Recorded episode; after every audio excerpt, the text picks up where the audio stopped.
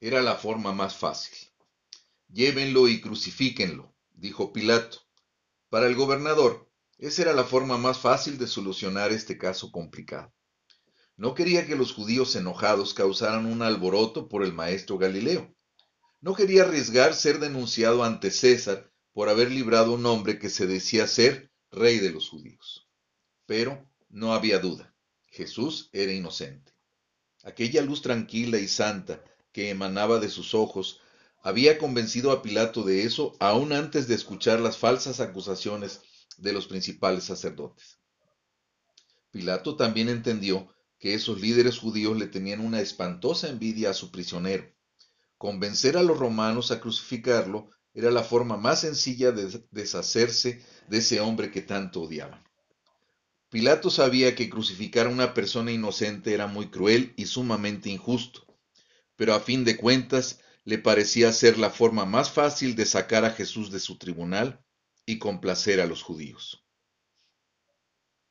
Pilato dio la orden y los soldados romanos sacaron a Jesús del tribunal. Le pusieron su cruz encima y se dirigieron al lugar donde lo iban a crucificar. Los soldados muy pronto vieron que su prisionero no sería capaz de llevar la cruz tan lejos. Jesús no había dormido en toda la noche.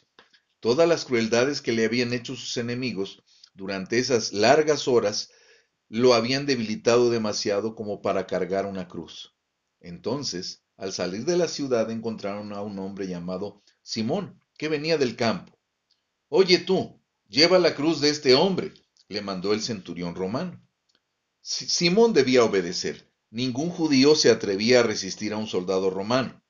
Pusieron la pesada cruz sobre sus espaldas y él la llevó el resto del camino hacia el Calvario el lugar que los romanos habían escogido para crucificarlo. Los líderes judíos y la multitud lo siguieron por detrás. Cuando llegaron al lugar, los soldados clavaron a Jesús en la cruz. Sobre su cabeza pusieron un letrero que Pilato había enviado. Los romanos siempre ponían allí el nombre del criminal y el crimen que había cometido, para que la gente supiera por qué había sido ejecutado. Pilato había escrito el letrero en tres idiomas. Decía, Jesús de Nazaret, rey de los judíos. A los principales sacerdotes no les gustó para nada el letrero. Las escrituras decían que su Mesías reinaría por siempre como rey de todo el mundo. Este hombre débil de Nazaret ni intentaba escaparse de los romanos, ni dejaba que sus discípulos pelearan por él, Qué vergüenza poner un letrero así sobre un hombre moribundo.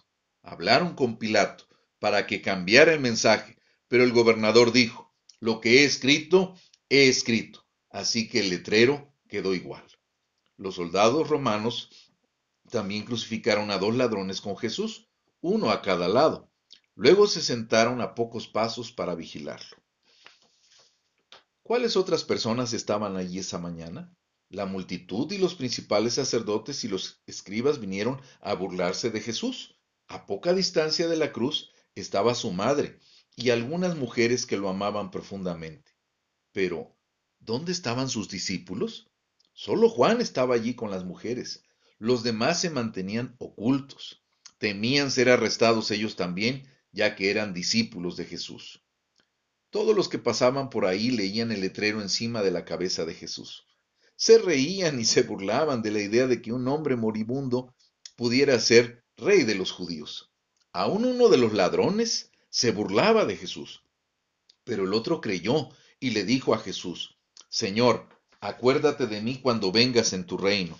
A lo que Jesús le respondió, Hoy estarás conmigo en el paraíso. Jesús fue crucificado a las nueve de la mañana. Tres horas después, al mediodía, descendió una extraña oscuridad sobre toda la tierra. Oscuridad por tres horas al mediodía. ¿Qué estaba ocurriendo? No podía ser un eclipse, porque los eclipses duran solo unos cuantos minutos. Luego, a las tres de la tarde, Jesús clamó a gran voz y dijo, Consumado es, Padre, en tus manos encomiendo mi espíritu. Y así inclinó la cabeza y murió. De pronto, la tierra comenzó a rugir y a sacudirse. La gente gritaba horrorizada, sin saber si debía correr o quedarse quieta. En medio de toda la confusión, ¿Habría alguno que le estaba prestando atención al hombre que colgaba de la cruz de en medio? Sí, un hombre lo vio. Era el centurión que estaba a cargo de la crucifixión. Él había crucificado a muchas personas allí en el Calvario, pero jamás a alguien como este hombre. Había observado a Jesús mientras colgaba de la cruz. Había escuchado todo lo que dijo. Lo había visto morir.